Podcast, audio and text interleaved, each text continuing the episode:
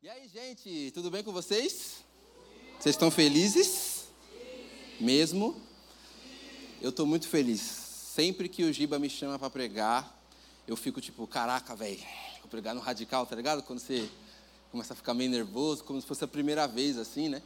Mas, enfim, é, realmente é uma honra. Eu acho que até mais do que uma honra, é um privilégio estar é, tá aqui servindo a minha casa, servindo a nossa casa, servindo o Radical Team. E realmente para mim é um privilégio estar com vocês hoje mais uma vez para a gente trocar essa ideia. Uh, gente, acho que vocês perceberam que algumas pessoas que a gente está acostumado a ver no nosso dia a dia aqui, em todo sábado, não estão aqui, né? Embora eu já tenha visto que hoje teve bastante visitante, mas algumas pessoas não estão aqui, é, que a gente está acostumado a ver. Obviamente, uma delas principal é o nosso pastor Giba. Quem aqui lembra do Rafa Rocha? Levanta a mão aí. Eu, se você não lembra, você não veio na conferência ou você não prestou atenção na conferência. Né? Enfim, o Rafa Rocha pregou na nossa conferência, aqui que teve no segundo semestre, e agora chegou a nossa vez de servir a igreja dele. Então, o Giba foi lá na igreja do Rafa Rocha pregar na conferência Role Up. É isso? Role Up Experience. Experience. Role Up Experience. Então, o Giba está tá lá com a família dele, com as meninas e com a Mari. O Mirhai também está tá ministrando lá no Rio de Janeiro, acho que ele ministrou ontem. Então, ele está por lá também. E tem uma galera, uma galera mais velha, né, uma galera mais adulta, que também não está, porque eles estão lá no acampa do canal. E eu já vi alguns vídeos, algumas informações que a parada está pegando fogo. Então, glória a Deus por isso. Mas, é, não importa quem esteja aqui, não importa qual situação, não importa qual aspecto, nós iremos adorar o Senhor. Amém? Independente de quando for, independente de como for, nós estamos aqui para adorar o Senhor. É, e eu disse que tem alguma galera visitando visitante aqui. Levanta a mão para mim, quem é visitante mais uma vez? Pode levantar, gente. Ninguém aqui. É tipo, mano, a cara dela, que é um sacrifício levantar a mão assim, visitante. Gente, mais uma vez, sejam muito bem-vindos, tá? É, eu nem me apresentei, né? Mas eu sou o Samuel Campos, eu sou líder de louvor do Radical, eu lidero junto com a Laura. E uma das coisas que mais alegra meu coração é conseguir fazer com que vocês se sintam em casa. Tá ligado quando você está em casa? Tá ligado? Quando você tem aquele lugar onde você pode, tipo, voltar a hora que você quiser, onde você pode ir a, qualquer momento, onde você pode abrir o teu coração, onde você pode, sabe, é, também ministrar na vida das pessoas. Isso é casa. E eu realmente espero que vocês hoje se sintam em casa. Amém? Gente, está calor, velho. Está embaçado. Abaixa esse ar aí que está tenso. É, e na realidade não está calor só aqui em São Paulo, né? Está calor no Brasil inteiro, na realidade no mundo inteiro. É só o nosso mundo entrando em erupção, mas não é isso que nós queremos falar hoje. Gente, nós, como vocês viram aí, vai ter a nossa cantata de Natal em dezembro. Quem está animado? Vai ser muito legal. Vai ser muito legal mesmo. E você que não quis participar, na real não vai ser uma cantata, né? Vai ser só um coral. Então você que, mano, perdeu perdeu a hora e não conseguiu avisar, agora já era. Talvez só ano que vem, quem sabe, não vira uma parada anual, né? Todo ano a gente faz um coralzinho. Ia ser chave, né? Enfim, é, o Natal tá aí, gente. O ano novo tá aí. A gente já tá dia que 18 de novembro e o final do ano tá aí. Para ser mais exato, faltam exatos 43 dias para acabar o ano. Uh! E aí eu acho que no coração de alguns aqui que gritaram um, um uhu, é, quando eu falei esse fato que o ano falta 43 dias para acabar, às vezes o teu coração entrou num lugar de tipo, caraca, velho, é, todas as metas que eu coloquei no começo do ano, eu consegui cumprir, velho, tipo, todas as minhas matérias eu estou bem, eu estou bem com o meu devocional, eu estou bem é, com. Realmente eu não peguei nenhuma recuperação na minha escola. Então, mano, pode vir final de ano, que agora é só interclasse e fechou. Né? Ou você foi aquela pessoa que eu falei que faltam 43 dias para acabar o ano e você ficou, meu Deus do céu, 43 dias, é muito pouco tempo, estou todo atrasado, estou cheio de prova, estou com recuperação em muitas matérias, preciso fazer uma pá de coisa, estou atrasado nisso, estou atrasado naquilo. Como é que foi o teu coração quando eu falei que faltam exatos 43 dias para a gente acabar o ano? Porque isso é um fato. O Natal está aí. Eu não sei vocês, Mas para Laura, minha noiva, ela ama o Natal, ama o Natal e ela literalmente acha que o Natal é a melhor época do ano. Eu não, não sei se eu, se eu tenho uma real uma época do ano preferida, mas para mim é, eu gosto muito do Natal porque eu lembro do eu com os meus primos assim, a gente jogando bomba na rua e passando moto e a gente tinha acabado de mandar um pernilzada da minha avó, aquele gigantão para 20 pessoas, aquele arroz, aquela maionese, farofa dentro e rua e ficar zoando. Para mim Natal eu tenho essa lembrança. E está chegando esse tempo, está chegando essa hora do Natal.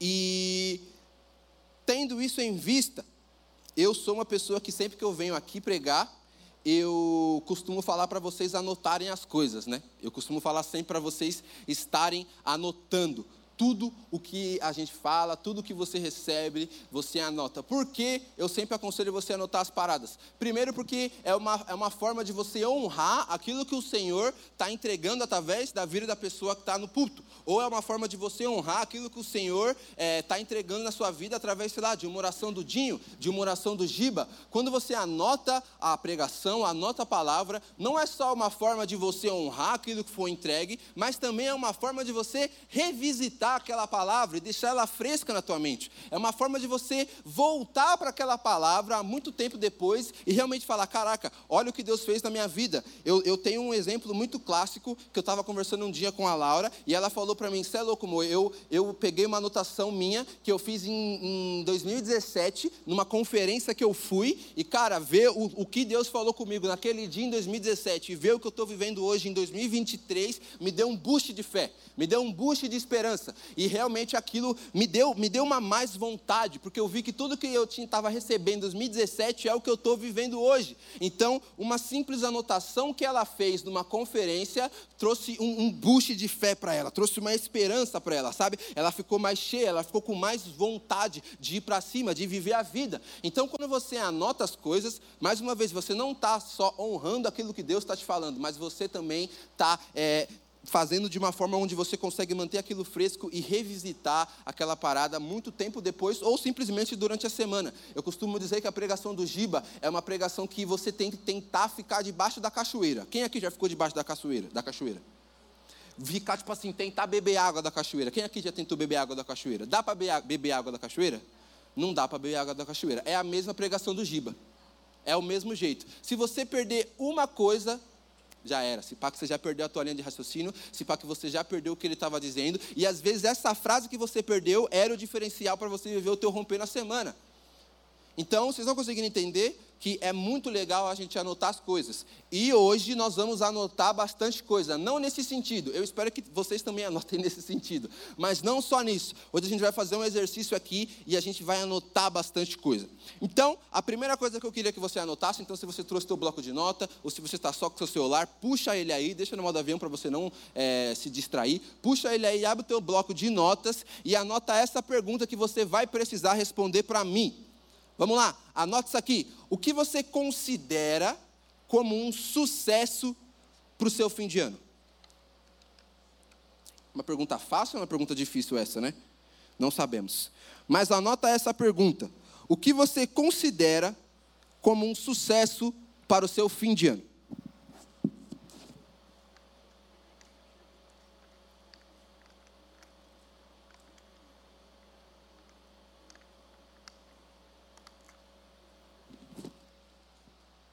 Quem quer responder? Levanta a mão. O que você considera como um sucesso para o seu fim de ano?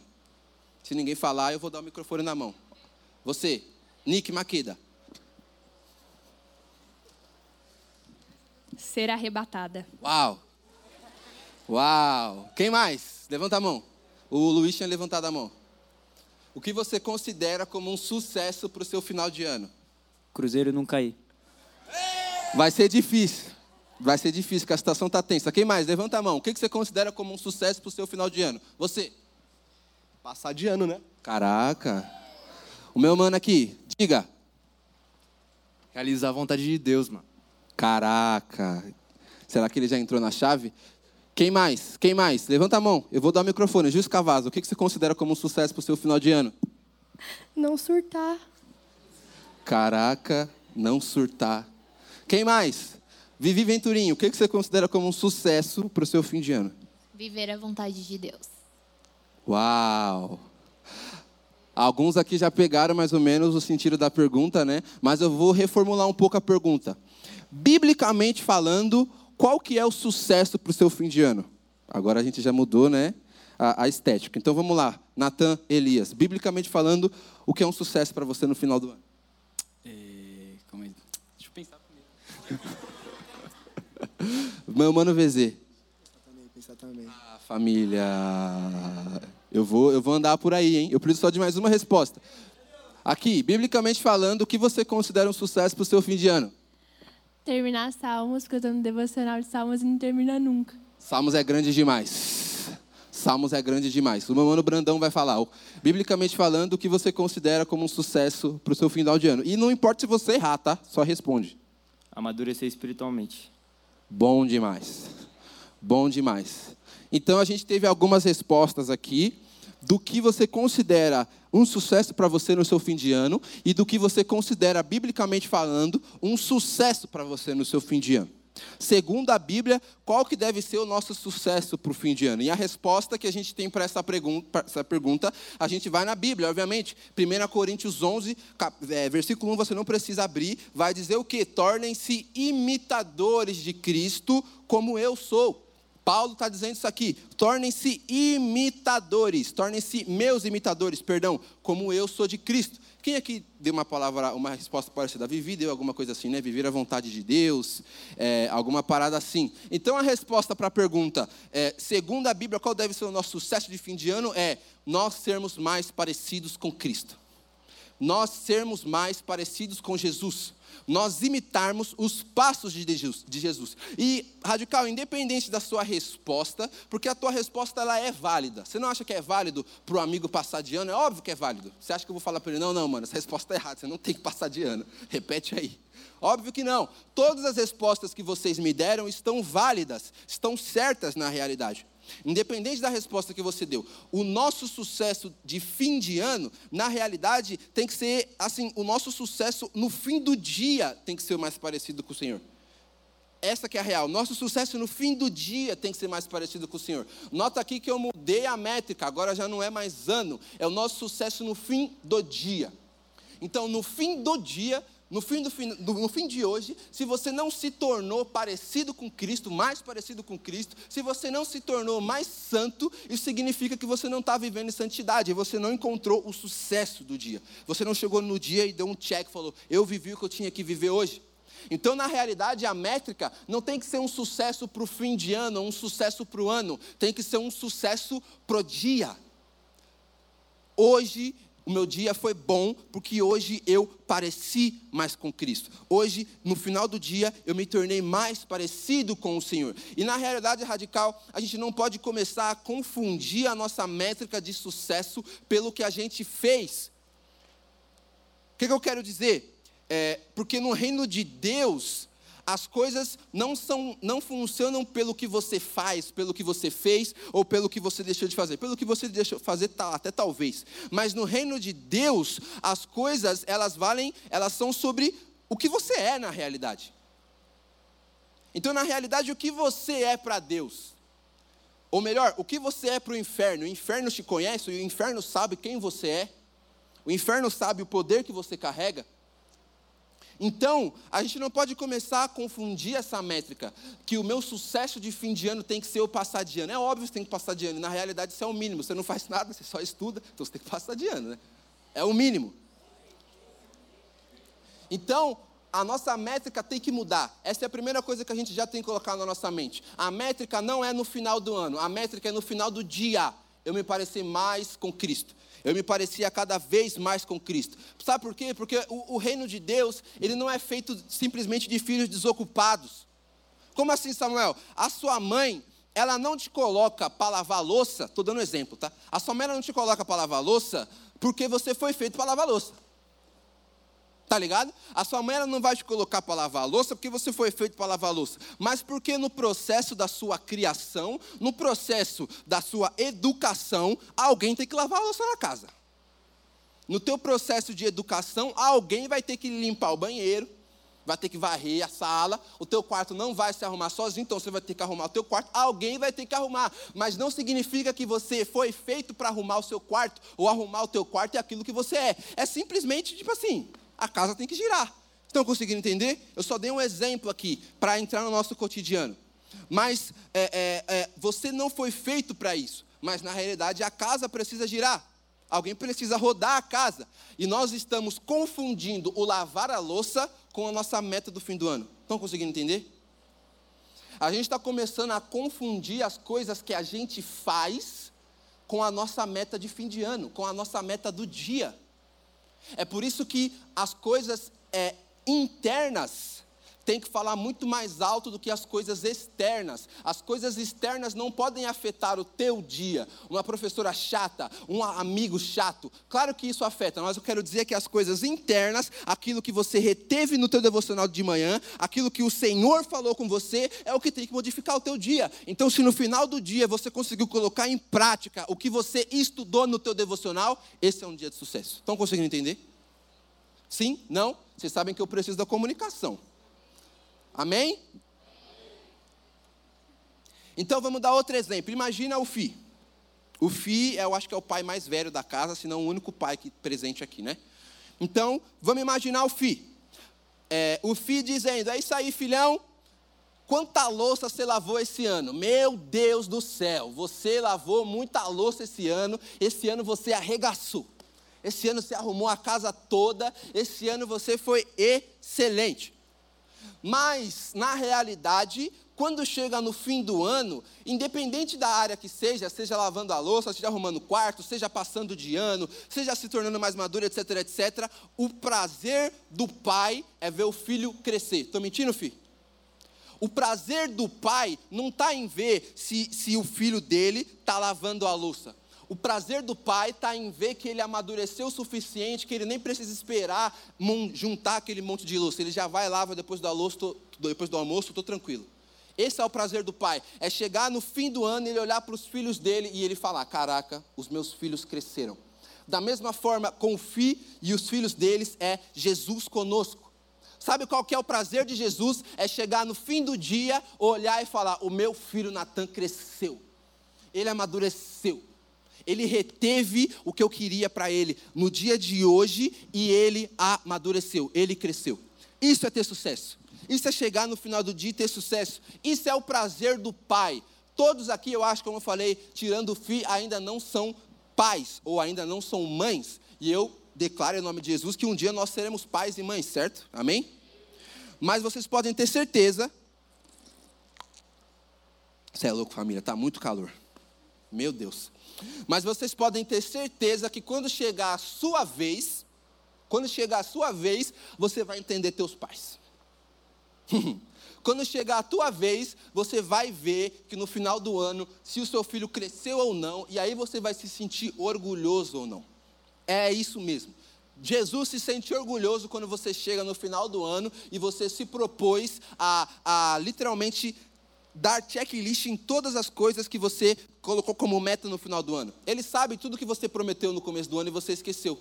Posso dar um exemplo meu? E eu tenho certeza que muita gente fez o mesmo. Começo do ano eu falei: esse ano eu vou pegar aquele plano anual bíblico de ler a Bíblia em um ano e vai chegar em dezembro, o pai vai estar online. Chegou março, já não estava mais. Quem foi assim? Pode levantar a mão, vai. Somos, somos, somos crentes. Vocês estão entendendo o que eu quero dizer? Vocês estão entendendo? Então a parada radical é que o prazer de Deus, é claro que o prazer dele está em a gente deleitar o nosso coração na palavra. E às vezes realmente está tudo bem na, na, tua rotina você deixar esse plano de lado e começar a fazer outro e começar a fazer de outra maneira. Mas no final das contas, Deus vai se sentir orgulhoso se no final do dia você crescer, se no final do dia você amadurecer. Tendo dito isso, abra sua Bíblia comigo, por favor, em Gálatas 5.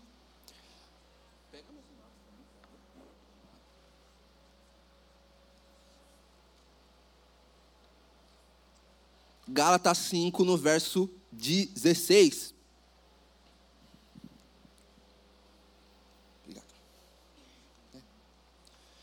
Gálatas 5, verso 16, diz o seguinte: a gente vai ler até o verso 26.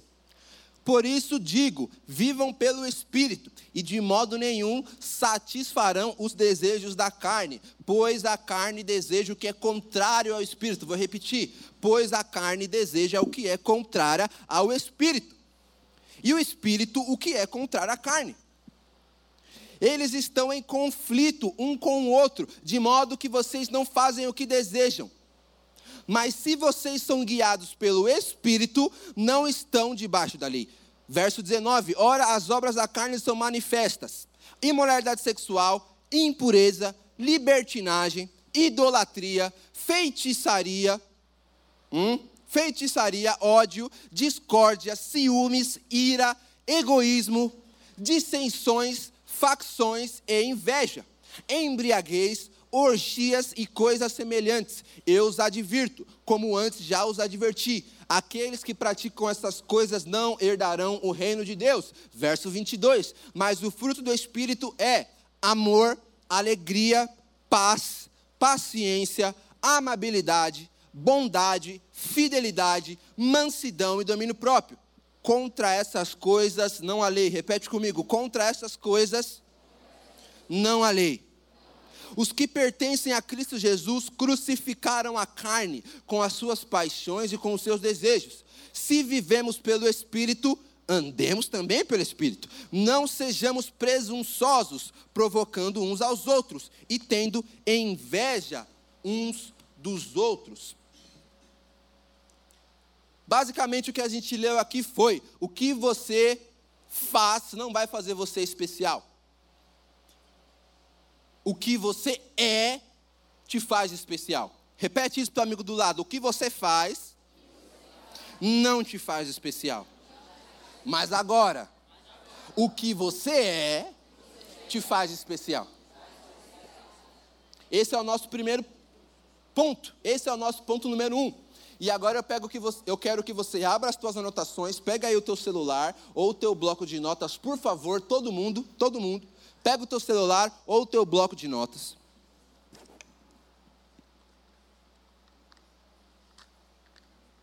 E você vai fazer uma lista de nove pontos. Ponto número um, ponto número dois, ponto número três, ponto número quatro, tá bom? Faz isso aí. Um, dois, três, quatro, cinco, seis, sucessivamente até o nove. Beleza?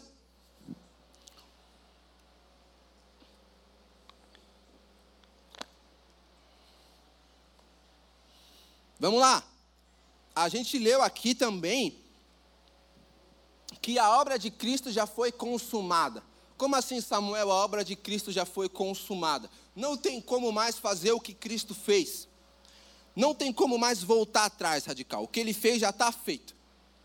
Ele já morreu por nós, ele já se sacrificou por nós, e não vai vir um segundo Jesus para morrer por nós, não vai ser necessário, já está consumado, já foi feito. O véu já se rasgou de, de, de, de cima a baixo.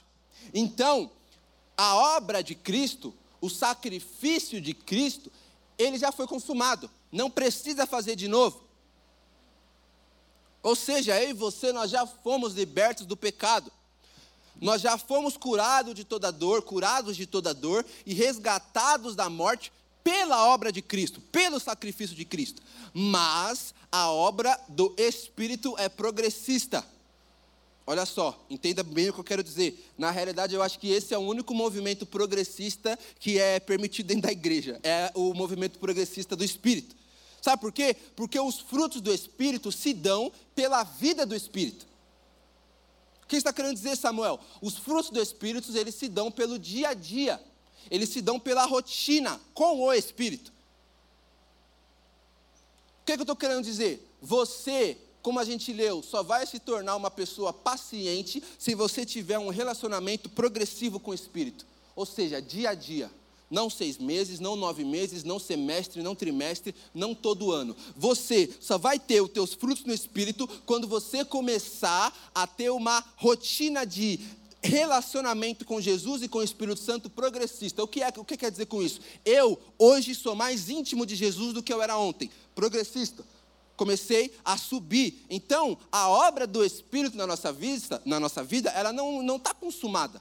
Não acabou hoje Estão entendendo o que eu quero dizer com esse movimento progressista? A obra do Espírito na minha vida e na vida de vocês, ela não vai acabar hoje, nem amanhã. Ela só vai acabar quando Jesus voltar para buscar a igreja. Então é uma, é uma obra progressista. É uma obra que vai crescendo ao longo do tempo.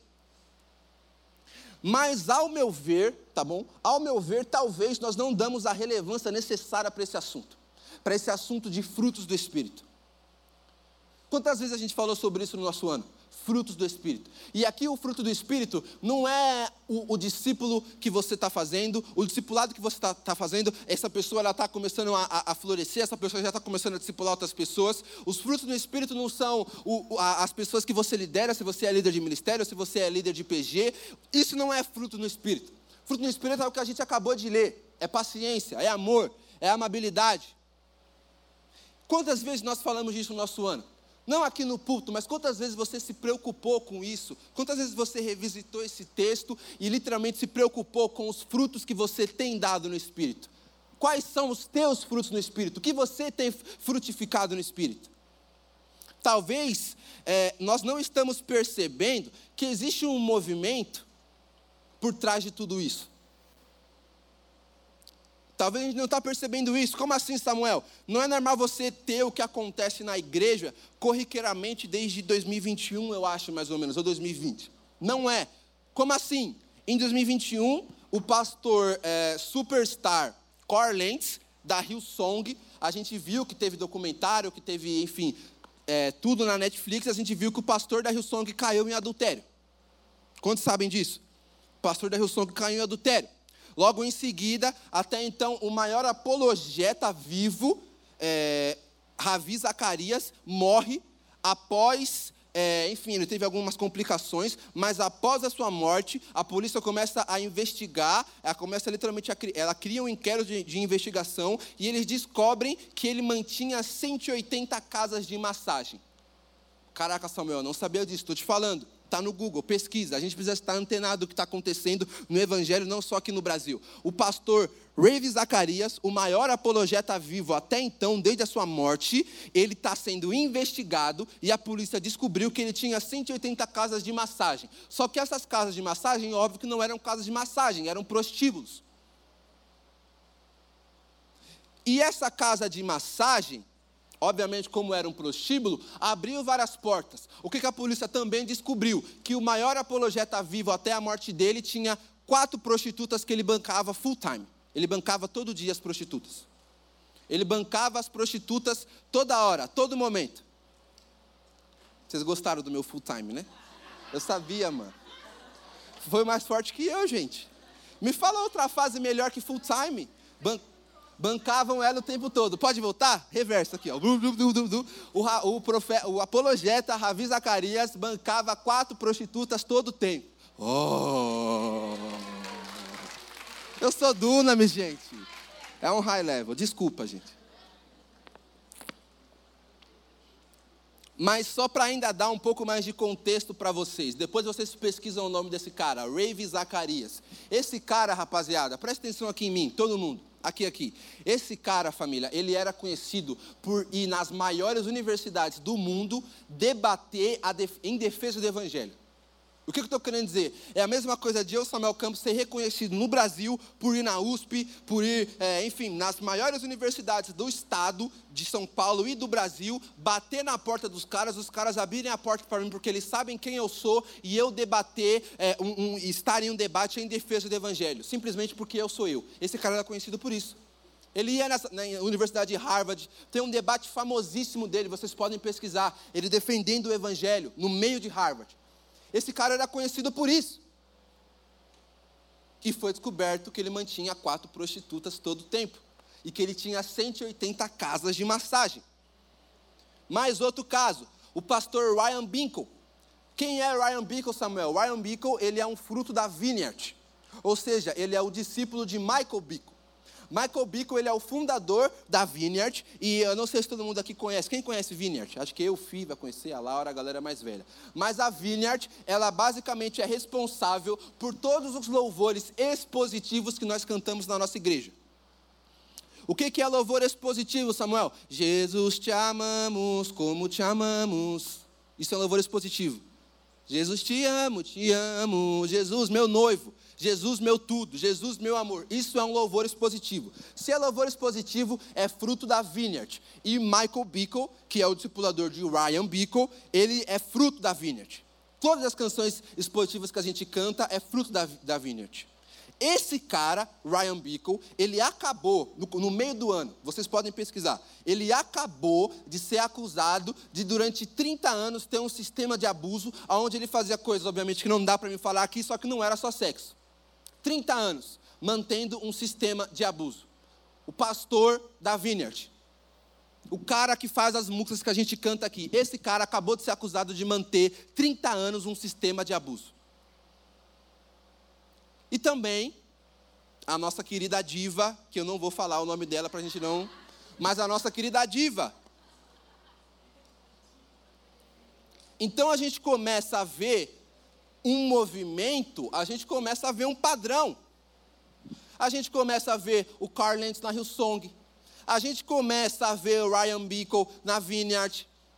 A gente começa a ver o Ravi Zacarias, o Ravi Zacarias. A gente começa a ver a, a nossa amiga e sabe o que acontece, radical? A gente começa a, a, a criar um padrão. Como assim, Samuel? Você deu essa volta toda, você disse todas essas pessoas que a gente achava que era bênção, que era firme no Senhor e hoje está aí cantando, quer dançar, quer dançar, o Tigrão vai te ensinar. A gente está vendo tudo isso, o que está querendo dizer? O que eu estou querendo dizer? Grandes feitos grandes feitos, mega igreja, 50, 60, 70 mil pessoas dentro de uma igreja. Eu acho que aqui no Radical a gente está em mais ou menos umas 70 pessoas aqui, 80 pessoas. Mas se você já foi em acampamento, você já foi em conferência, você já viu esse templo aqui lotado. O nosso templo ele cabe mais ou menos mil pessoas, se eu não me engano, né? Aqui em cima e, e aqui embaixo e lá em cima. Eu estou falando aqui, gente, de 50 mil pessoas, 60 mil pessoas dentro de uma igreja. E o pastor dessa igreja caiu em adultério grandes feitos, mega igrejas, grandes igrejas, estádios lotados, 80 mil pessoas, 90 mil pessoas, estádios abarrotados. Porque a gente começa a ver um padrão, pessoas que realmente fazem grandes feitos, estão nessas megas igrejas. E aí eu começo internamente, e eu falo isso de todo o meu coração, de todo o meu coração. Eu começo a ver internamente, ver, ver tudo isso e começar a pensar: o que me impede de ser o próximo? O que, que me impede de ser o próximo? Pastor que vai cair em adultério, o que, que me impede?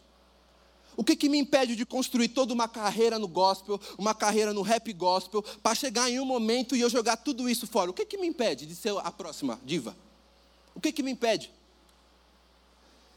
É engraçado, mas eu estou falando sério. O que, que te impede hoje de jogar o teu ministério fora? O que, que te impede hoje de ser o próximo a ser investigado pela polícia? Como assim, pastor, investigado pela polícia? Hã? Que? Pastor de igreja que a gente canta as músicas até hoje, sendo investigado pela polícia? O que, que me impede de ser esse próximo cara? Porque eu creio que o que o Senhor tem para você para você mesmo. Não desvalorize o que o Senhor te entregou. O que o Senhor te entregou é muito maior do que você pensa. Se você for uma pessoa pregadora, que Deus te deu o dom da palavra, não se contente em ficar só aqui, no teu grupo de discipulado, no teu grupo de célula. Porque o que o Senhor te entregou é muito maior do que você pensa. A gente não tem um chamado só para o Brasil, todo mundo aqui não tem um chamado só para São Paulo. Só para São Paulo capital, eu digo. Todo mundo aqui. Então não menospreze o que o Senhor te deu. Tendo isso em vista, que o, Senhor, o que o Senhor te deu é muito maior do que você pensa, o que te impede de você ser o próximo? Sabe por quê? Porque não precisa de duas chances. Não precisa de três chances, não precisa de quatro chances. Só precisa de uma chance para você cair. Uma. Ah, Samuel, você está falando que não existe perdão na igreja? Claro que existe perdão na igreja. Mas e para conquistar a confiança de volta? Você vai deixar um pastor que é acusado de manter um sistema de abuso por 30 anos, botar a mão na tua cabeça e orar pela sua vida? Você vai deixar? Você vai deixar um pastor que literalmente mantinha quatro prostitutas? Você vai deixar esse cara botar a mão na tua cabeça e entregar uma palavra sobre a sua vida? Não vai. A confiança não volta mais. Então, claro que existe perdão na igreja, só que é necessário um. É, é necessário um vacilo para você cair. E essa é a pergunta que eu sempre me faço: o que me impede de ser o próximo? Uma das coisas que eu mais penso, gente, e eu falo isso de coração, Porque uma das coisas que o Senhor tem literalmente colocado no meu secreto é que eu preciso aprender a sondar o meu coração.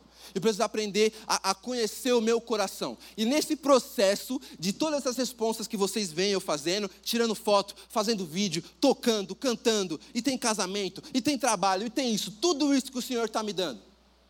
Tudo isso.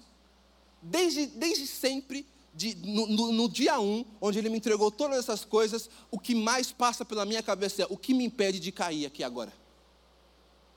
Aonde que está tá a brecha? Aonde que está realmente a, a, a parte que está aberta e que eu posso cair? Qual que é o pecado que eu sou mais vulnerável? Isso é sondar o coração. E eu quero te convidar a gentilmente, gentilmente, não a força, mas gentilmente, se você não pensa sobre isso, Radical Team, eu te quero te convidar gentilmente a você começar a pensar agora. Você no teu ministério de louvor aqui no Radical, o que te faz pensar que você não vai ser a próxima Priscila Alcântara? O que te faz pensar? O que te faz pensar, você que prega aqui, que você não vai ser o próximo Carlentes, que vai cair em adultério? O que te faz pensar? Isso é sondar o nosso coração. Isso é você ter a, as brechas fechadas. Mas caraca, Samuel, você e a Laura estão fazendo um trampo lindo no louvor. Meu Deus do céu, vai ter o coral e vai ter isso, e o louvor tá legal, o louvor tá uma parada muito espiritual, a gente está conseguindo adorar. Mas meu irmão, o que me faz ser especial não é o que eu faço, e sim o que eu sou. Então eu vou todos os dias matar a minha carne, todos os dias eu vou honrar e respeitar a minha esposa. Todos os dias eu vou amar a Deus sobre todas as coisas e deixar os meus frutos do Espírito falarem mais alto. É assim que eu não caio. É assim que eu não vou cair. Os meus frutos do Espírito vão falar mais alto. Então não é o meu ano, não é o meu mês, não é seis meses, é hoje. Hoje eu vou eu decidi que eu vou fazer o que o Senhor mandar e no final do dia eu serei mais parecido com Ele. Essa tem que ser a nossa métrica. Se você começar a ficar pensando demais no amanhã, você não vai viver o hoje. E é engraçado porque chega a ser meio paradoxo. Samuel, você ficar falando que a gente tem que ter uma visão de longo prazo, você ficar falando que a gente tem que pensar lá na frente e não no agora, sim, é verdade. Mas como que você pensa lá na frente? Leitura bíblica, oração e jejum. Isso é hoje. Não tem como você falar que vai jejuar amanhã se você não está jejuando hoje. Você não está em jejum. Você precisa jejuar hoje. Você precisa ler a Bíblia hoje. Você precisa se tornar mais parecido com Cristo hoje, não amanhã. O amanhã vai vir ainda. Então, sim, você precisa ter um, um plano longo prazo para a tua vida. Só que esse plano longo prazo para a tua vida só vai se concretizar com o, a obra progressiva do Espírito, os frutos do Espírito. Tendo isso em vista, a gente está indo para o nosso ponto 2. Vira para o teu amigo do lado e fala, do mesmo modo. E ó, hoje é a Viventurim que está aqui, né, na supervisão. Mas quem tiver, não tem canal, canal tá, né, no acampa, é, é a Nick? É, a Vito, é verdade, eu confundi, desculpa, é a Nick. Então, gente, não tem canal, vou me estender um pouquinho, tudo bem? Tudo bem. Tá bom. Não tem canal, tá suave, desculpa aí pro Harry, tá bom? Então, repete mais uma vez o segundo ponto pro teu amigo, do mesmo modo. Sabe por quê?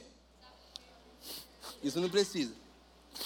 Do mesmo modo que eu me santifico daqui todos os dias, não precisa responder, gente, replicar. Oh. Presta atenção em mim aqui, presta atenção em mim aqui, não vamos perder. Do mesmo modo que a gente está se santificando todos os dias, do mesmo modo que a gente está batalhando para que os frutos do Espírito falem mais alto, também, da, do mesmo modo, do lado de lá, as pessoas estão se corrompendo. Do mesmo modo. As pessoas estão começando a cada vez mais ficar cegas, do mesmo modo. Romanos 16 vai dizer isso. Romanos 16, 18 vai dizer: Pois essas pessoas não estão servindo a Cristo, nosso Senhor, mas a seus apetites, ou em outras versões vai dizer, mais aos seus próprios desejos, mediante palavras suaves e bajulação, enganam o coração do ingênuo. Uma parada que eu falei aqui é que o único movimento progressista que pode entrar na igreja é a obra progressista do Espírito Santo. Sabe por quê? Porque o progressista, e agora eu estou falando assim de direita e esquerda, o movimento progressista ele vai falar para você que agora nós temos uma outra verdade. Agora a parada é amor, eu vou amar. Ah, é tão gostoso amar, a gente tem que amar a todos. Ah, não, mas não tem problema você ficar falando desse jeito e desse jeito outro para Jesus. Não tem problema você nem citar Jesus nas suas músicas. Não tem problema isso, não tem problema aquilo. Então, o movimento progressista vai falar o que na tua cabeça? Na tua cabeça, ele vai colocar palavras suaves e de bajulação. Ou seja, é claro que eu estou amando. É claro que eu estou amando. Só não é esse amor que vocês entendem que, que é o amor de Jesus. Só que Jesus mandou amar a todos, eu estou amando a todos é a frase, exatamente. Jesus está mandando amar todos. Só que tem uma frase do Giba que é cirúrgica. Sabe de uma coisa? O Radical Team, ele tem que literalmente ter vários gays aqui. Várias pessoas a favor da comunidade LGBT. Porque todo mundo pode entrar na igreja. E a igreja é lugar de todo mundo. A igreja é lugar de gente que entende que é pecadora. Só que tem uma frase do Giba que é cirúrgica. O gay, ele pode entrar aqui. Ele só não pode permanecer como ele está. Então é claro que a gente ama todo mundo. Só que pelo fato da gente amar todo mundo, olha só, não dá para você ser gay. A Bíblia diz que é pecado. E eu posso te provar aqui, versículo tal, tal, tal, x, y, z. Então vocês estão conseguindo entender como realmente existe um sistema de bajulação, de enganação daqueles que têm o coração puro, daqueles que têm o coração ingênuo.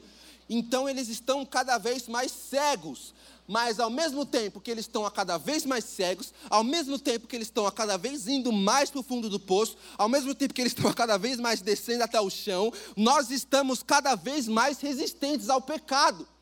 Por quê? Porque eu deixo os frutos do Espírito falar por mim. A cada vez mais que eles estão indo mais fundo, nós também, o Radical Team também, a cada vez que o mundo, a cada vez mais está se depravando, nós também, a cada vez mais, estamos aqui todos os sábados, resistindo ao pecado e dizendo não. Vocês estão conseguindo entender? É por isso que Bíblia e oração tem que ser o nosso respirar, gente. Às vezes eu sinto que eu sou até meio chato de coração, porque toda vez que eu subo aqui eu falo de oração, de Bíblia, de jejum. Mas é isso aí, família. Não tem para onde fugir é Bíblia, oração e jejum. A Bíblia, a oração e o jejum tem que ser o nosso respirar, tem que fazer parte do nosso respirar, tem que fazer parte do nosso suor. Suor. Estou suando, mano. Tem que vir de preto para tocar, mano. Que situação. Dito isso, eu quero que vocês olhem com um pouco mais de carinho para o verso 22. Volta para a tua Bíblia, Gálatas 5, 22.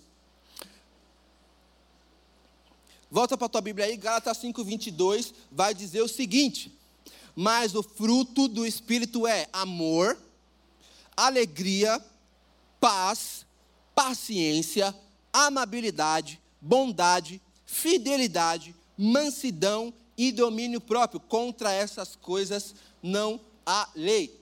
Então, vocês lembram do, do, do, dos números que vocês colocaram? Número 1, um, número 2, número 3, na listinha que vocês fizeram aí no teu bloco de nota. Agora chegou a hora que você vai fazer um ranking.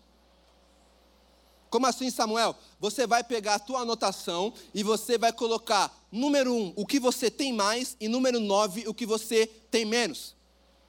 Como assim, Samuel? De fruto do Espírito. Então, dentre esses nove frutos do Espírito que a gente leu agora, no verso 22, você vai colocar em ordem é, é, de né, mais crescente o que você mais tem na tua lista, no teu ranking.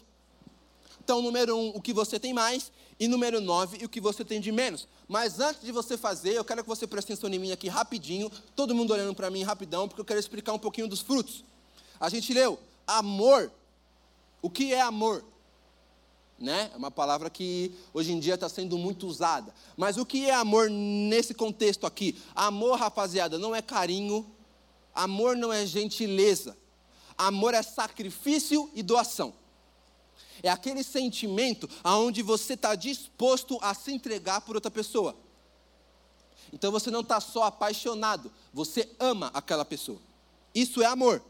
Alegria. Alegria é só você não estar tá triste. Se você não está triste, você está alegre. Paz. Paz é aquela que excede todo entendimento.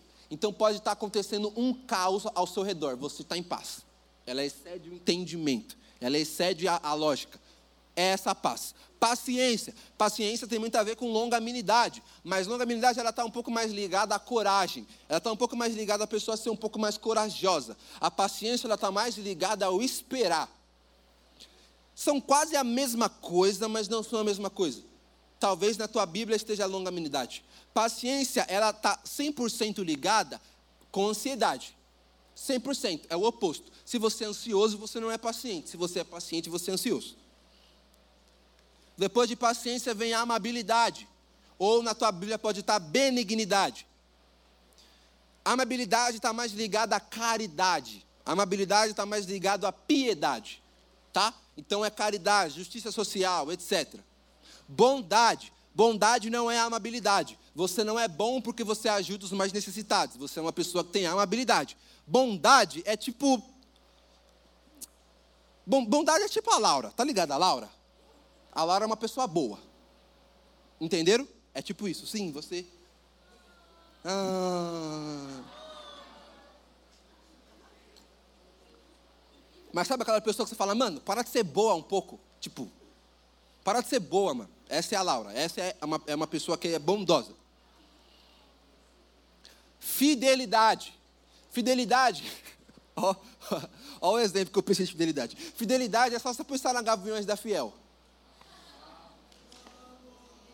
Tá ligado? Tipo assim, pode ser em qualquer estado, pode ser em qualquer país, vai ter alguém da Gaviões lá torcendo pro Corinthians. Essa pessoa, ela é fiel, ela tem fidelidade. Então pensa aí na, na galera da Gaviões da Fiel. É, depois de fidelidade vem mansidão. O que é mansidão? Uma pessoa dócil, uma pessoa que ela tem um ritmo mais de doçura. Então, mano, uma pessoa que é mansa. A, a Clara, por exemplo, eu acho que ela é uma pessoa mansa. Porque a Clara, ela já anda assim, a Clara.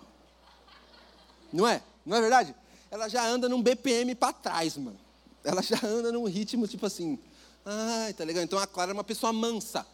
Ela é uma pessoa que tem mansidão, ela tem ela é uma pessoa dócil, ela é uma pessoa que ela tem a doçura no jeito dela. E o domínio próprio, o famoso se controla, não é agora. Você tem domínio próprio sobre você mesmo. Entenderam quem é quem? Então agora vocês têm exatos três minutos para ranquear todos os teus frutos do Espírito, o que você mais tem e o que você menos tem. Eu estou vendo todo mundo que não está com o celular e que não está com o bloco de notas. Eu espero que vocês coloquem, tá bom? Eu não vou falar os nomes, mas é isso aí. Então faz na tua mente se você não tem celular ou se você não tem caderno, tá bom? Vamos lá, rapidão, três minutos, estou contando.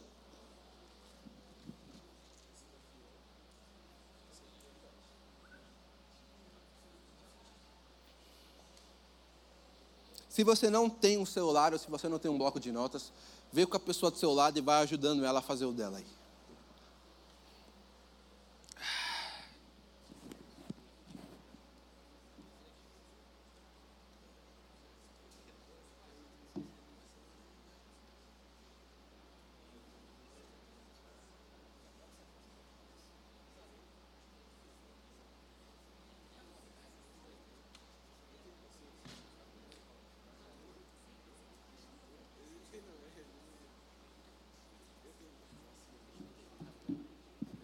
Acabaram?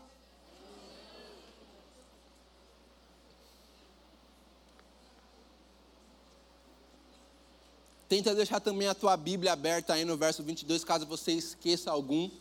Deixa ela lá porque você já tem, você já sabe qual que é qual.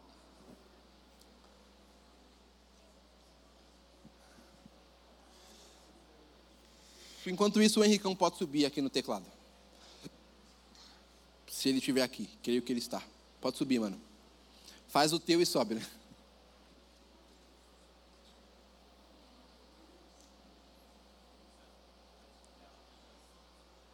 Amabilidade é caridade, piedade. Pode estar benignidade aí na sua Bíblia.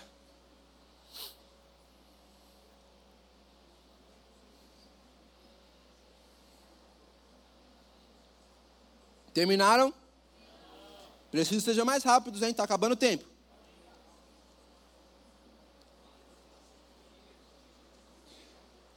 Hoje é vigília, mano. Rapaziada do canal moscou, saiu fora.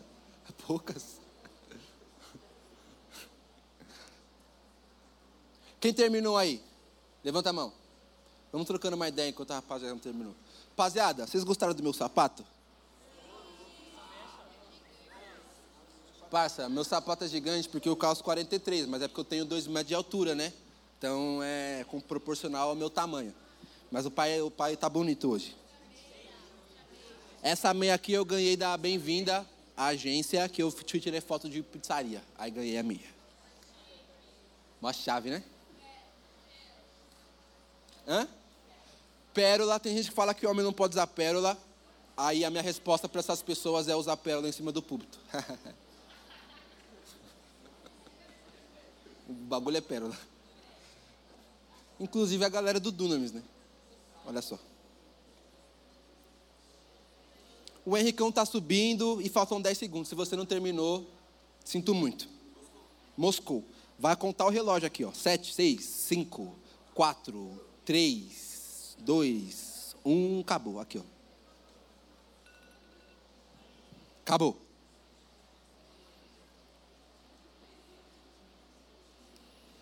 Vamos lá. Presta atenção em mim aqui, todo mundo. Atenção em mim aqui rapidão, todo mundo. Quem aqui colocou no seu top 4 domínio próprio? Levanta a mão. Legal, legal.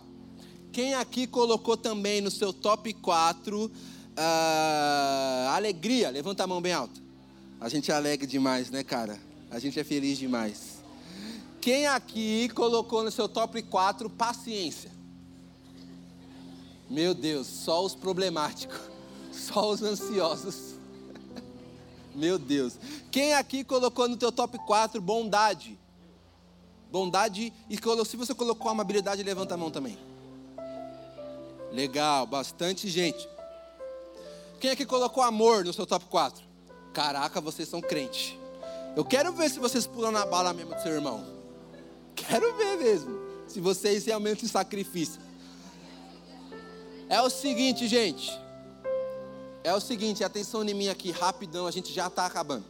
A gente já está acabando. Atenção aqui. Tendo dito isso, você colocou o teu top 9. Agora, sabe o que você vai fazer? Atenção aqui, por favor. Agora, faz aí um mapa mental. Calma. Faz aí um mapa mental de passos práticos para o seu número 9 ser o teu número 1. Sabe o que é mapa mental? É você colocar a primeira coisa que veio na sua mente e você destrinchar isso em passo prático. Então, se o meu número 9 é a paciência, eu sou uma pessoa muito ansiosa, o meu mapa mental e o meu passo prático vai ser: eu preciso ir no psicólogo e eu preciso entregar o meu dia de amanhã nas mãos do Senhor. Isso é um passo prático. Então, você vai anotar isso. Tá bom? Então, rápido e sem conversar, por favor, para a gente não se dispersar, sem conversar. Coloca aí um ou dois passos práticos para o seu número 9, para o seu número 8, para o seu número 7 serem o teu número 1. A primeira coisa que veio na sua mente, transforma isso em ação prática. Vai lá, rápido.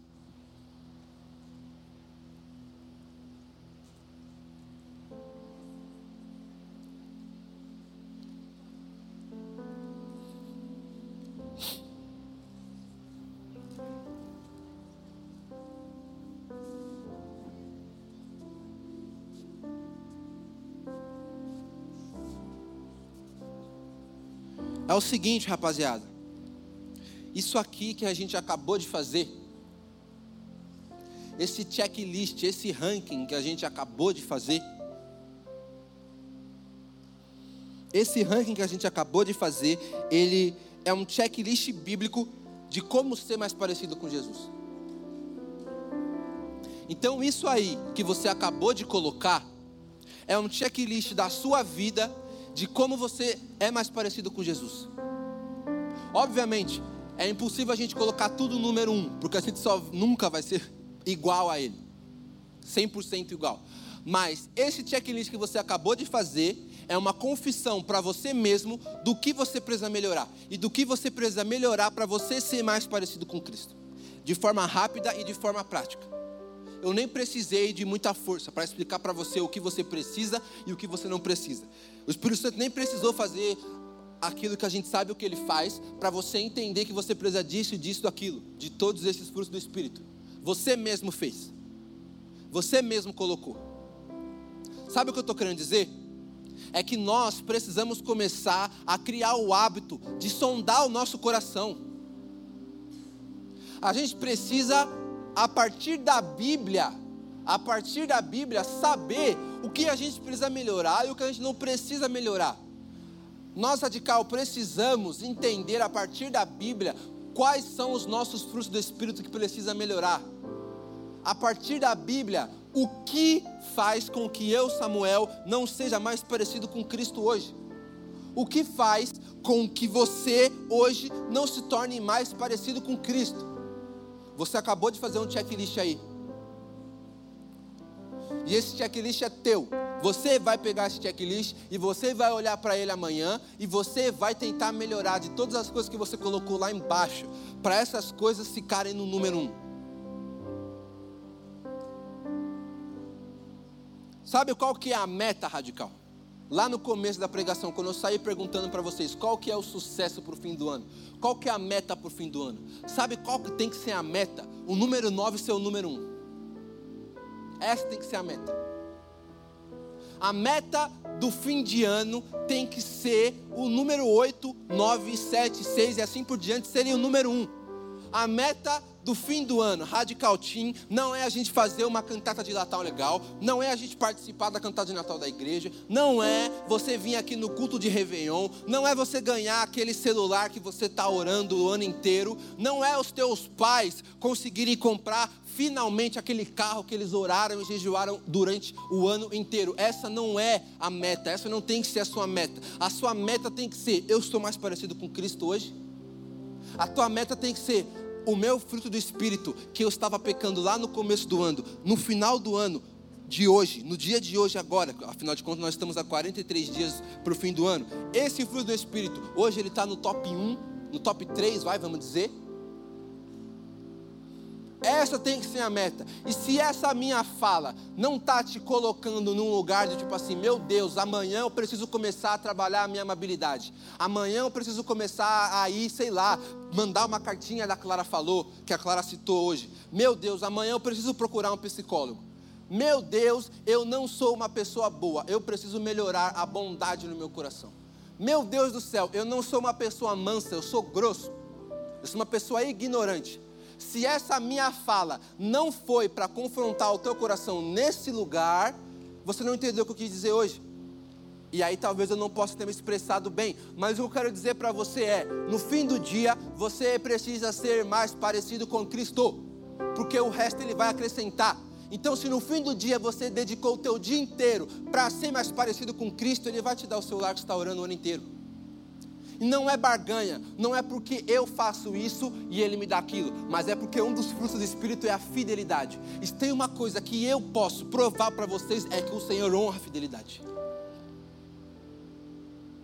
Ele não vai te desamparar, Ele não vai te deixar de lado, Ele está vendo que você está orando, Ele está vendo que você está jejuando. Mas quais são os teus frutos do Espírito? Você está andando literalmente por uma vida no Espírito?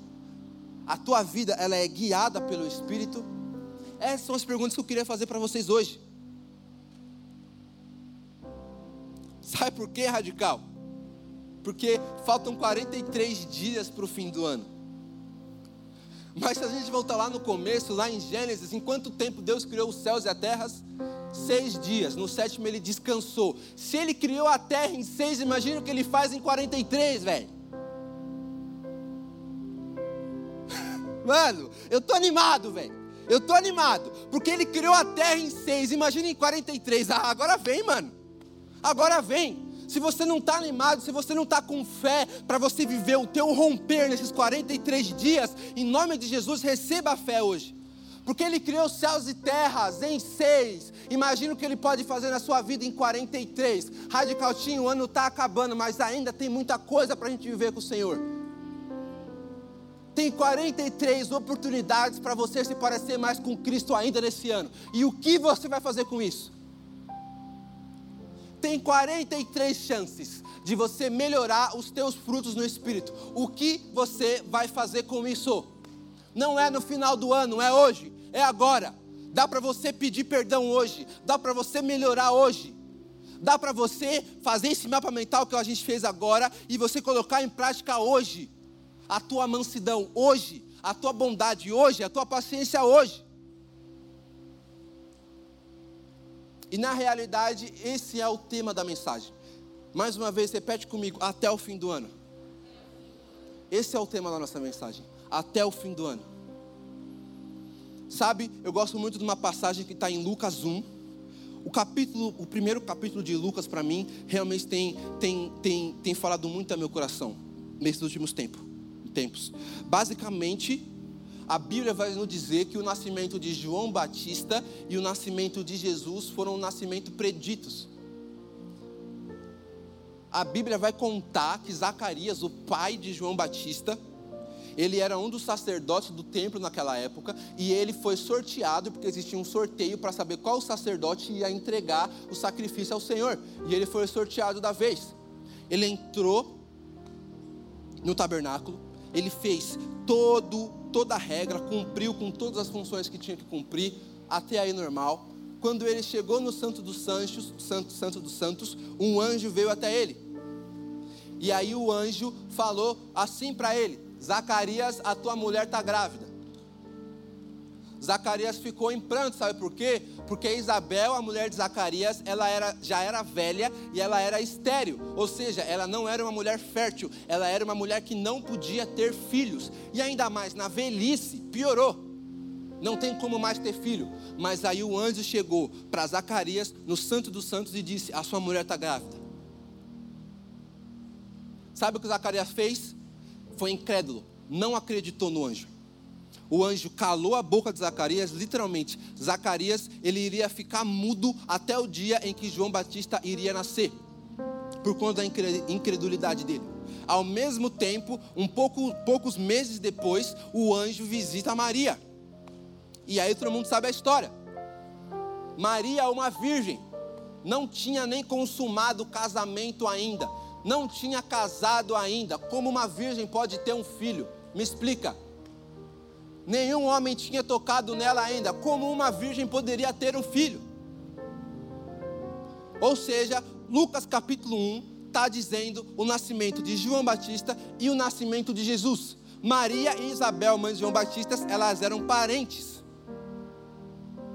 E aí, quando a gente vai para Lucas, no verso 37, não especificamente no verso 37, eu vou ler um pouquinho antes, e você não precisa abrir mas Lucas, no capítulo 1, um pouquinho antes do verso 37, vai dizer o seguinte, especificamente no verso 34, a gente vai começar a ler o que eu acabei de explicar para vocês sobre a questão da Maria.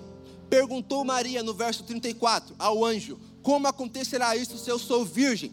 O anjo respondeu: O Espírito Santo virá sobre você e o poder do Altíssimo cobrirá com a sua sombra. Assim, aquele que há de nascer será chamado Santo, Filho de Deus também sua, Isabel, sua parenta, terá um filho na velhice. Aquela que diziam ser estéreo já está em seu sexto mês de gestação. Pois nada é impossível para Deus. Repete para o seu irmão do lado: nada é impossível para Deus. Radicaltinho, eu posso dizer isso com a minha vida. Eu nunca vi esse Deus perder uma batalha. Não só com a minha vida, mas com a Bíblia. Me diz a vez que Deus perdeu uma batalha que ele não foi maior que uma circunstância, que Jesus não foi maior do que esse aspecto na sua vida que você está sofrendo. Sabe por quê? Porque para Deus nada é impossível. Então eu vou te relembrar: tem 43 dias ainda. Você ainda crê que você pode viver um milagre em 43 dias? Você crê mesmo? Você crê de coração? Porque eu não vim aqui para ser chato. Eu não vim aqui para expor todos os escândalos da igreja para falar do cara da Hillsong, para falar do cara da Vineyards, para falar da diva. Eu não vim aqui para falar sobre isso.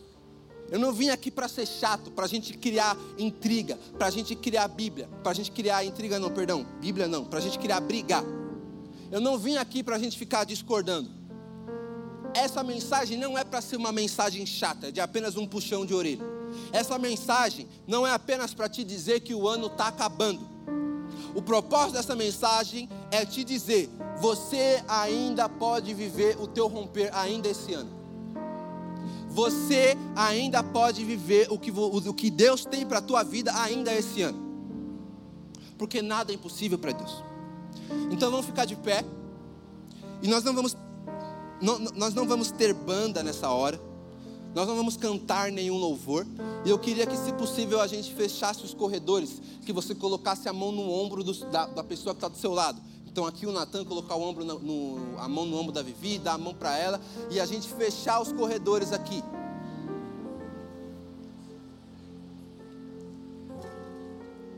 Sabe uma coisa que eu amo, Radical Team? É orar com vocês principalmente. Uma coisa que eu amo e já dá até um pouco de vontade de chorar é ver todo mundo assim, ó. De mão dada. Isso aqui que é família. E é assim que a gente fica mais resistente, que a gente se sente mais resistente. Assim, até às vezes, a nossa oração é mais forte, né? Porque às vezes você está com o irmão do lado, o irmão do lado é aquele crente e você fala, nossa, deixa eu, né? Dar aquela oração mais. Eita, né? Então, sabe, primeiro, o que nós vamos orar, e nós vamos fazer duas orações. A primeira vai ser uma oração é, individual. Não, não, esquece que eu digo. As duas orações não vão ser orações individuais. Você vai orar pelo seu irmão do lado. A primeira oração que a gente vai fazer vai ser para que você ore, para que teu irmão do lado tenha mais fé. Você vai orar para que a pessoa que está na sua direita e para que a pessoa que está na sua esquerda tenha mais fé. Porque eu vou falar, e, e assim, dessa vez, ó, vamos, vamos ensaiar, tá? Dessa vez eu vou falar, e eu quero que vocês dêem um. Ah! Pode ser? Eu vou falar de novo, hein? Porque Deus fez os céus e a terra em seis dias e descansou no sétimo. O que Ele não pode fazer em 43 dias? É um grito de fé. Rapaziada, tem muito tempo ainda. Então agora fecha o teu olho. A gente vai tomar um tempinho rápido agora para a gente se conectar com o Espírito. Então não olha para o lado, não olha para mim que estou falando. Se conecta no Espírito agora e começa a chamar a presença do Espírito Santo. Abre a tua boca. Abre a tua boca. Fala mais alto que você conseguir, mas começa a chamar a presença do Espírito Santo nesse lugar. Espírito Santo de Deus, nós pedimos para que a tua presença invada esse salão nos quatro cantos. Espírito Santo de Deus, nós oramos e pedimos para que a tua presença desça nesse lugar. Jesus, nós te convidamos, nós sabemos que a tua presença já está aqui, mas nós oramos, intensifica a tua presença nesse lugar.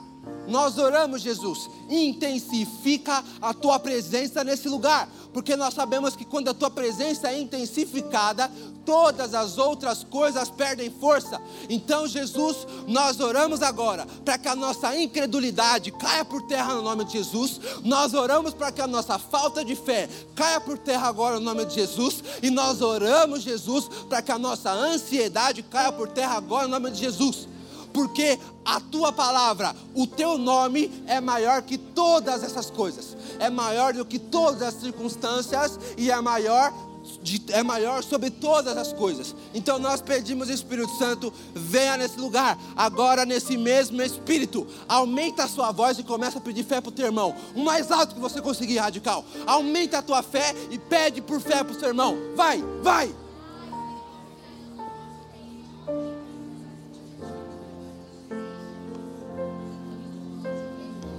Oh Jesus. Rababá, bebê. Espírito Santo de Deus, Jesus, nós oramos, eu oro, aumente a fé dos meus irmãos, Jesus, abra os olhos espirituais deles, Jesus, que se houver, Jesus, qualquer coisa, qualquer enganação, à frente dos olhos dos meus irmãos, eu oro Espírito Santo, eu oro Jesus, que se retire agora no nome de Jesus. Que o Senhor retire agora no nome de Jesus. E eu oro, Jesus, por uma porção nova de fé. Por uma porção nova de fé. Por uma porção nova de fé. Mais fé sobre a vida dos meus irmãos. Mais fé, Jesus. Mais fé. Mais fé, Jesus. Mais fé, Jesus. Mais fé, Jesus. Mais fé, mais fé, mais fé, Espírito Santo de Deus. Mais fé, Espírito Santo de Deus. Mais do dom da fé. No nome de Jesus. No nome de Jesus. No nome de Jesus. Agora. Agora chega o momento que você vai precisar ser espiritual, certo? Você vai começar a orar para que o romper da pessoa do seu lado seja rompido, obviamente, até o fim do ano. Então você vai orar sem saber às vezes o que é, para que se você não sabe, o Espírito Santo te revele aquilo que é e você vai orar para que a pessoa do seu lado receba o romper, receba um milagre ainda esse ano, com fé. Quem aqui está cheio de fé? Quem aqui crê que milagres acontecerão hoje, agora? Quem aqui crê que cura acontecerá agora através das nossas orações? É isso que a nossa fé faz. Então, agora, nesse mesmo espírito, se você não conhece a pessoa, pede para o Espírito Santo te mostrar aquilo que essa pessoa está buscando. E se ele não te falar, não tem problema, ora mesmo assim.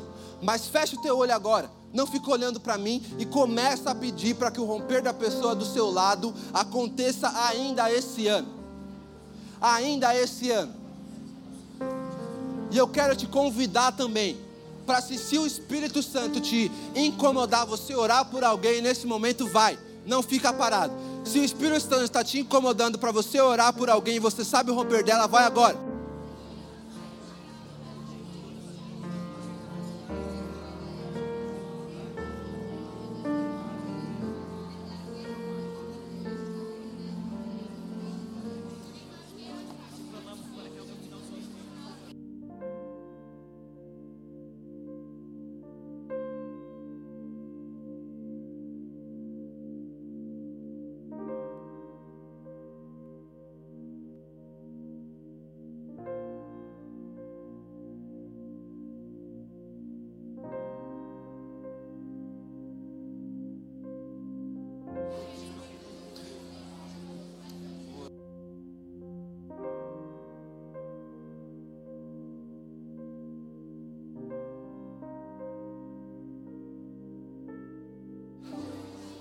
Agora é a hora. Se você está sentindo que Deus está te falando para você orar por alguém, vai. Não fica parado. Sai do teu lugar e vai.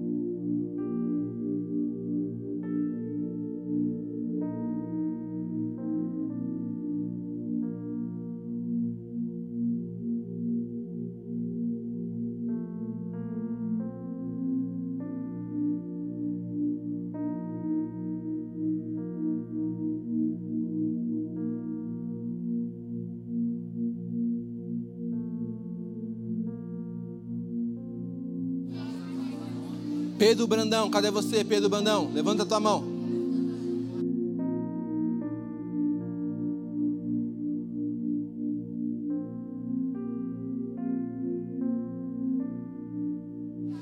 Não pare, persista, não perca o foco, continua, continua.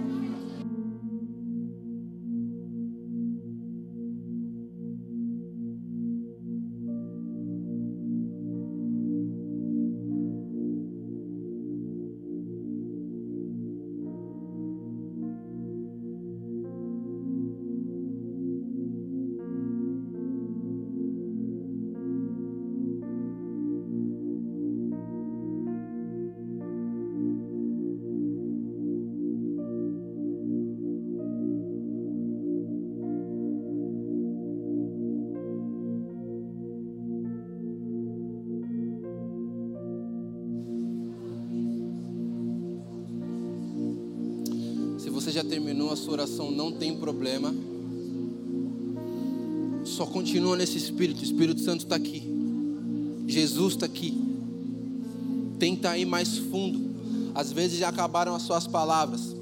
Mas continua, persiste mais um pouco. Persiste mais um pouco.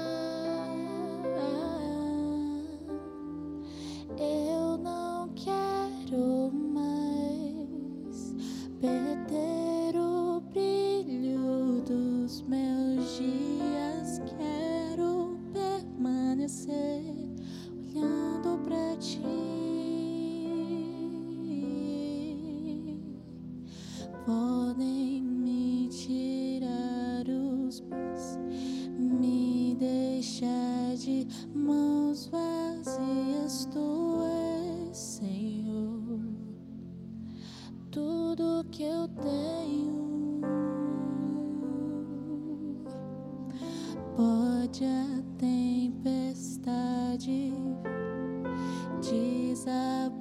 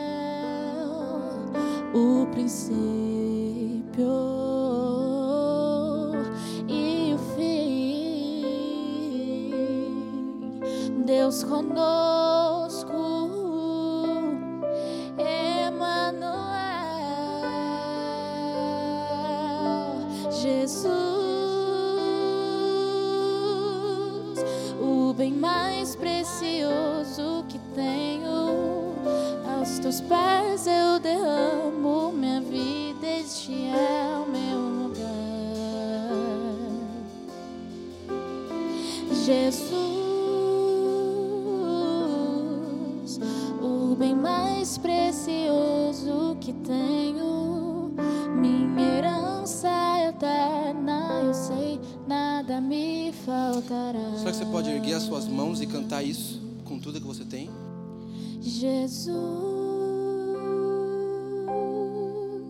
o bem mais precioso que tenho, aos teus pés eu derramo minha vida, este é o meu lugar. Jesus,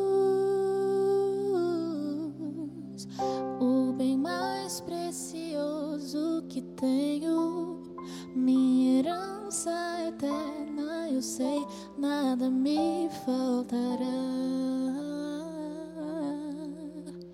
O princípio e o fim. Deus conosco, Emmanuel o princípio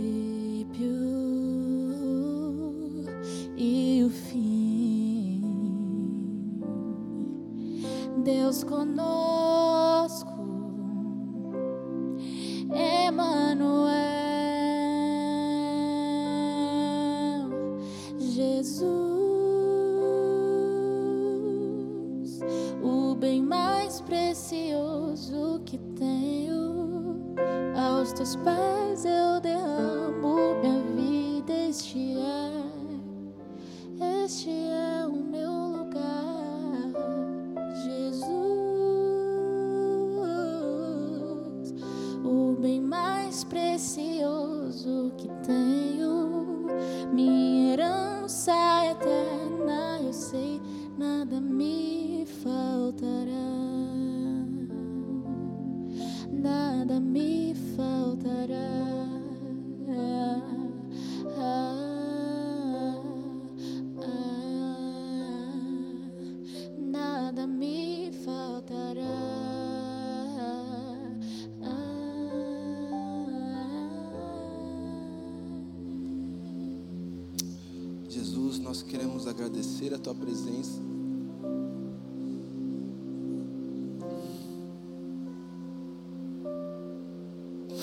Porque nós não merecemos Jesus.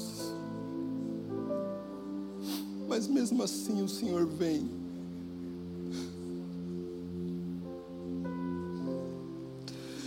Jesus, nós dependemos 100% de Ti, Jesus.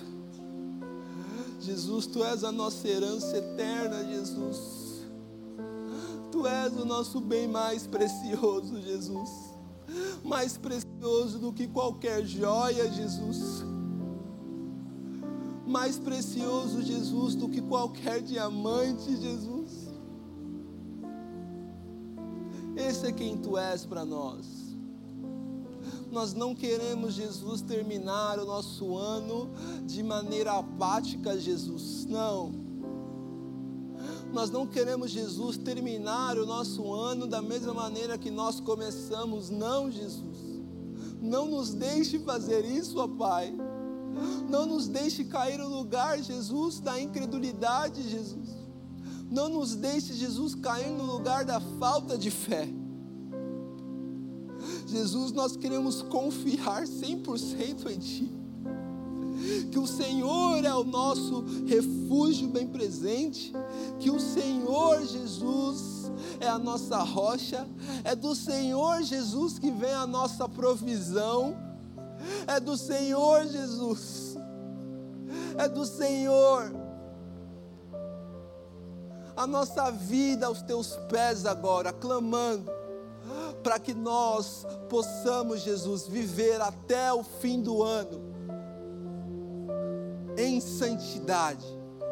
Para que nós possamos, Jesus, viver até o fim do ano assim, igual nós estamos agora, prostrados aos teus pés, rendidos à tua presença, Jesus, o que nós possamos fazer, o que nós podemos fazer quando a tua presença vem, Jesus, a não ser prostrarmos, Jesus, a não ser ajoelharmos, Jesus, o que nós podemos fazer. Nós oramos, Jesus, e declaramos que nós iremos receber o que vem da tua parte até o fim do ano. No nome de Jesus, no nome de Jesus é que nós oramos e te agradecemos. Amém. Glória a Deus.